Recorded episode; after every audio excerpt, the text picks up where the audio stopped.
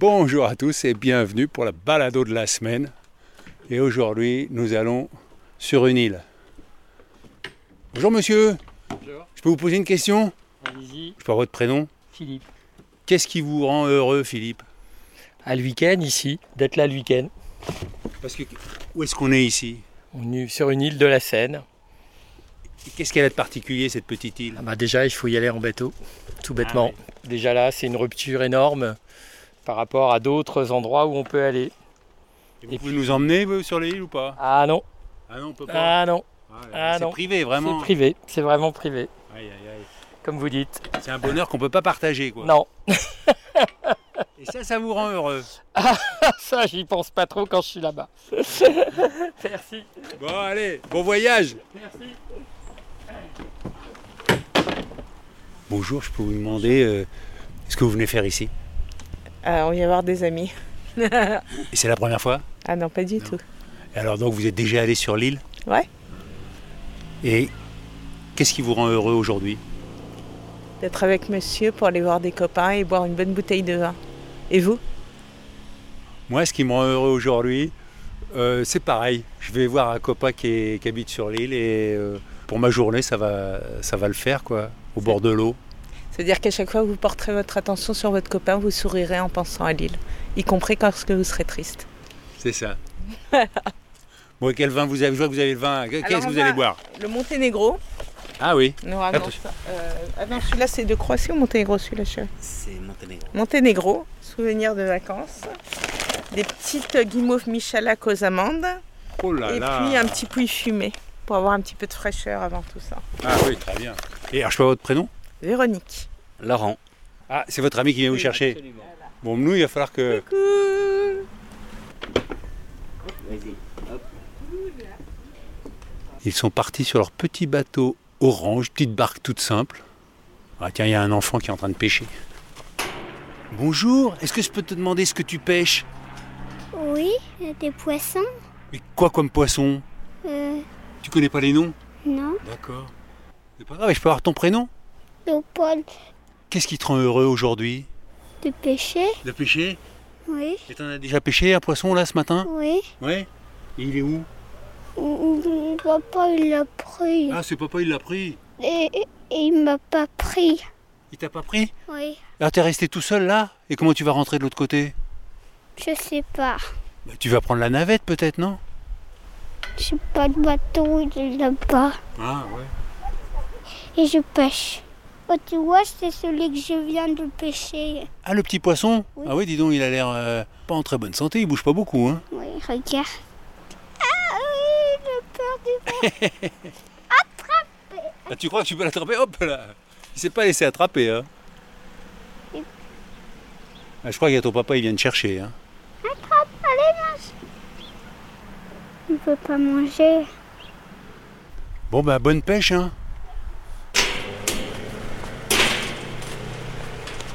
Et la navette est là. Bonjour monsieur. Votre prénom Arnaud Arnaud. Alors vous faites passer les gens d'une rive à l'autre? Oui, vous avez vu ça? On a des discussions avec les gens, euh, les gens sont agréables, voilà. Et comment ça s'appelle votre, votre métier? Passeur? Ouais, un passeur. Et- Passeur pour l'île verte. Voilà. Et ça fait combien de temps que vous êtes passeur? Trois ans. Mais c'est juste pour les saisons euh, de mi-avril à mi-octobre. Après, il n'y a plus de passeurs. Après, c'est le gardien de l'île ou un autre qui fait. d'accord. Mais vous, vous habitez pas sur l'île Ah non, pas du tout. Qu'est-ce qui vous rend heureux aujourd'hui? Ce beau temps. Donc quand il fait pas beau, vous n'êtes pas heureux? Moins, Vous avez une jolie barbe euh, bien longue, hein c'est gentil. Et autrement, vous faites autre chose? Oh oui, j'ai un autre métier à côté. Ah, Vous pouvez le dire Non. Ah Qu'est-ce que c'est? Pourquoi vous voulez pas le dire Euh, parce que ça me regarde que moi. C'est vrai. Attention. Non. Voilà. Ah oui. Bon bah merci Arnaud. Merci, à plus tard. À plus tard. hein. Et voilà, on arrive sur l'île.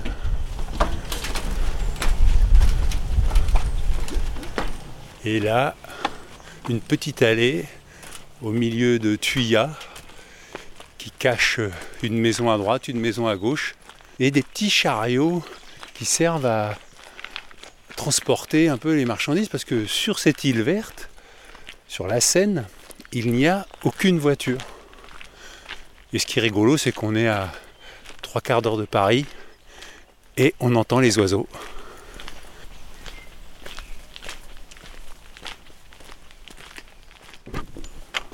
Et là, on est rentré dans une maison au bord de l'eau. Ah bah quand même, on a failli attendre Qu'est-ce qui vous rend heureux, Patricia Martin? La vue ici, parce que j'aime les endroits où il y a de la vue. Euh, là, c'est le ciel en plus euh, est magnifique aujourd'hui, c'est dégagé. On voit, euh, on a de la perspective, et ça, ça n'a pas de prix. Et vous, Karen, qu'est-ce qui vous rend heureuse? D'être avec vous, ici, dans cet endroit merveilleux, pas très loin de Paris, mais on a vraiment l'impression d'être euh, très loin, très très loin. Nous sommes chez mon ami Marco et Christina. Alors Marco, euh, on s'est rencontrés à la radio, c'est pour ça qu'il y a Patricia Martin. Je vous cache rien.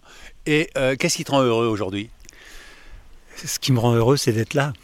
Parce que je ne sais pas si tu as regardé autour de nous, Hervé, mais euh, il y a une île, il y a la Seine, il y a la, la nature, et ça, ça me rend parfaitement heureux. En Mais plus, il y a Christina, que j'aime. Mis du temps à le dire quand même. C'est venu après. Oui, parce, Non, parce que, que- bon, c'est vrai que sur l'île, il fait beau tous les jours, et bon, entre nous, parfois, il y a des orages, quoi. Ah oui. Mais bon, euh, non. C'est toi qui les déclenche, les orages, hein, excuse-moi, parce qu'elle est plutôt, elle a un caractère hyper cool, Christina.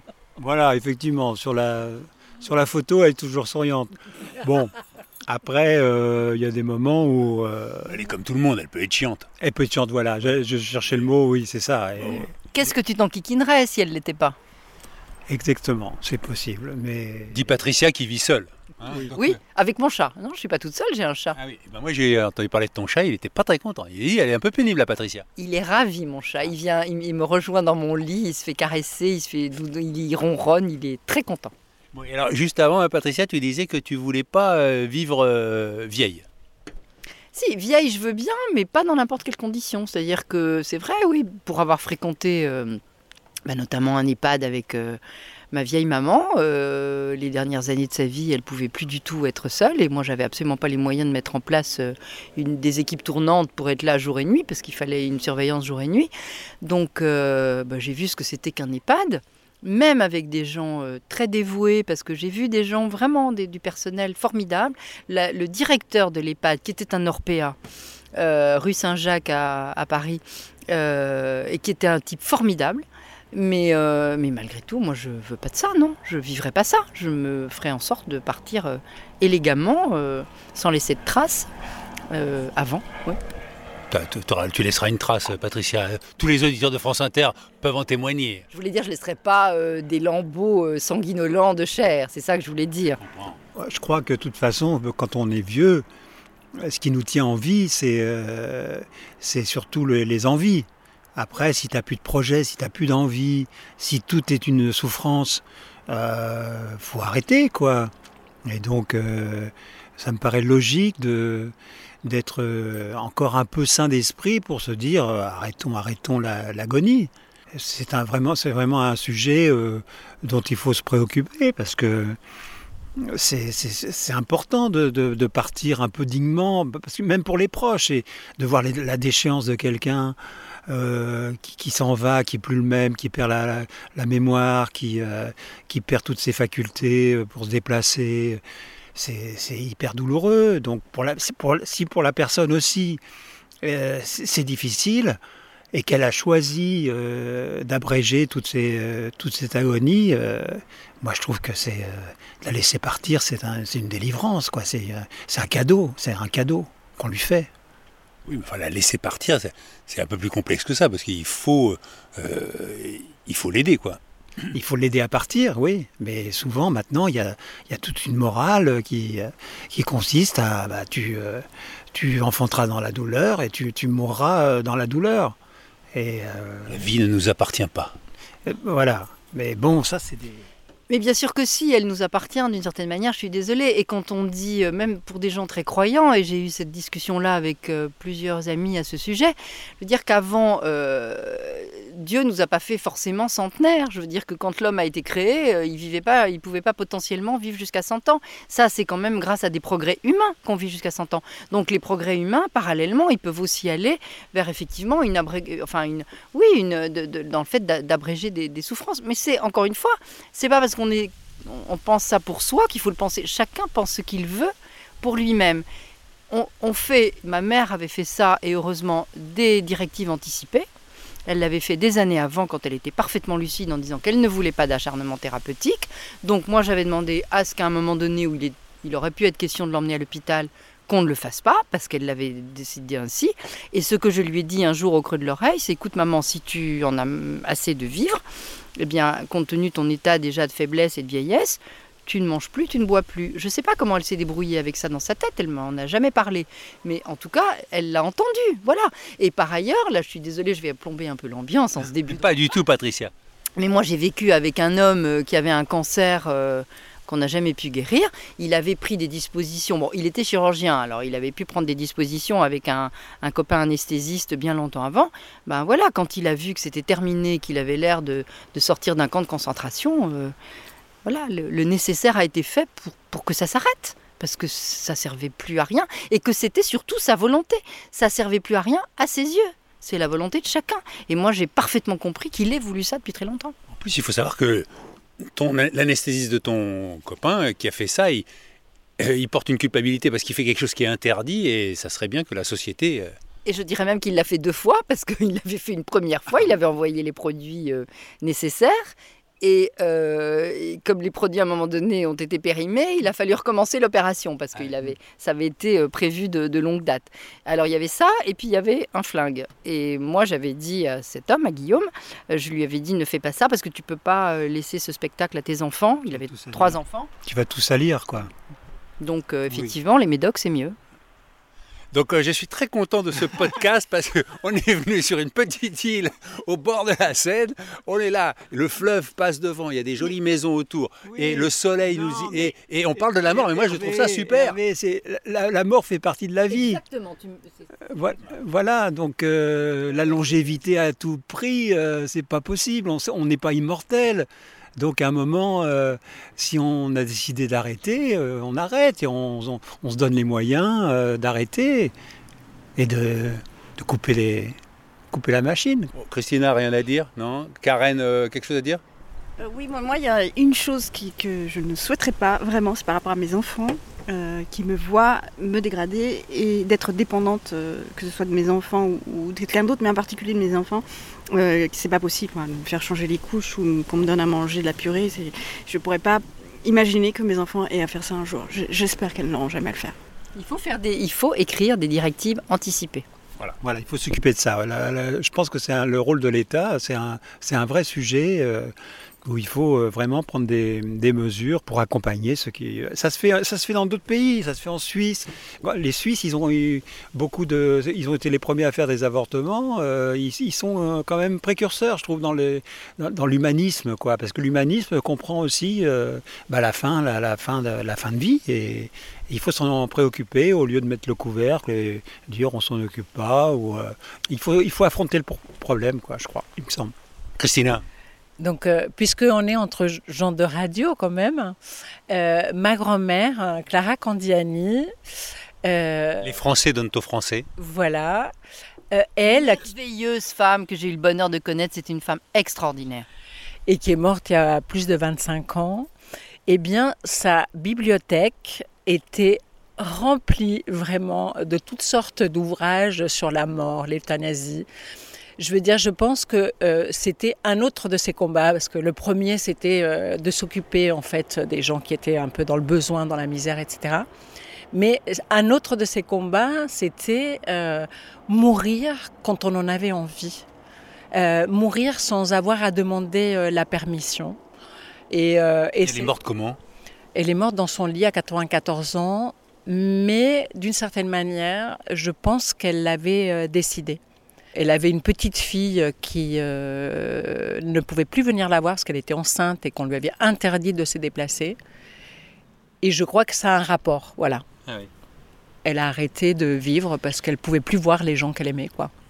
Et euh, moi qui ai connu un peu euh, ta grand-mère, effectivement, euh, Clara, c'est qu'elle était coquette. Et je pense que ça rejoint un peu ce que dit euh, Karen, c'est qu'elle voulait pas qu'on voit aussi qu'elle était euh, moins vaillante, elle voulait rester jolie euh, aux yeux des autres. Hmm. Et malicieuse, parce que c'était une vieille dame très malicieuse. Et ben voilà. Alors avant de se quitter, ben, quelques messages euh, que vous m'avez écrits à hervé.pochon.gmail.com. Je vous en remercie. Karine, par exemple, qui me dit Bonjour Hervé, j'ai écouté plus ou moins patiemment ton podcast sur Saint-Jacques depuis Paris, principalement en passant l'aspirateur ou en repassant, et j'ai trouvé alors que mon ménage ne prenait pas assez de temps. Du coup, grâce à toi, j'ai lu le livre de Ruffin et celui de Saint-André, que j'ai marché. J'espère bien pouvoir un jour me mettre enfin en marche. Mais pour l'instant, je m'installe progressivement au Tadjikistan. Je serai au rendez-vous du mercredi car ces podcasts m'ont rendu heureuse et aujourd'hui, je viens de découvrir un petit supermarché qui vendait tout ce que je cherchais. Des allumettes, du lait, des céréales pour mon fils de 9 ans qui fait partie de l'aventure et qui se demande parfois ce qu'il fait dans cette ville. Et la cerise sur le gâteau, du pesto. J'ai essayé de communiquer avec la caissière qui a souri à mon accent catastrophique. Eh bien cela fut mon petit bonheur du matin. Continue de nous faire avancer Hervé et à la semaine prochaine pour de nouvelles aventures. Signé Karine. Eh ben merci Karine. Je vais essayer de continuer à vous faire avancer et d'avancer aussi, hein, parce que c'est comme ça que ça marche. Et Catherine m'écrit après avoir écouté la balado en compagnie de Sophia. Incroyable cette jeune fille chinoise qui veut entrer dans les ordres en 2022. Vous avez le chic pour nous faire découvrir d'autres vies, nous élargir nos horizons, vous allez à la rencontre de l'autre et vous nous en faites profiter. Continuez, on adore. Est-ce que vous nous donnerez des indices sur votre destination de Mars? Ah, alors ça, il faut ménager le suspense. Mais je peux déjà vous dire que l'aventure se passera en France. C'est un bon indice, hein?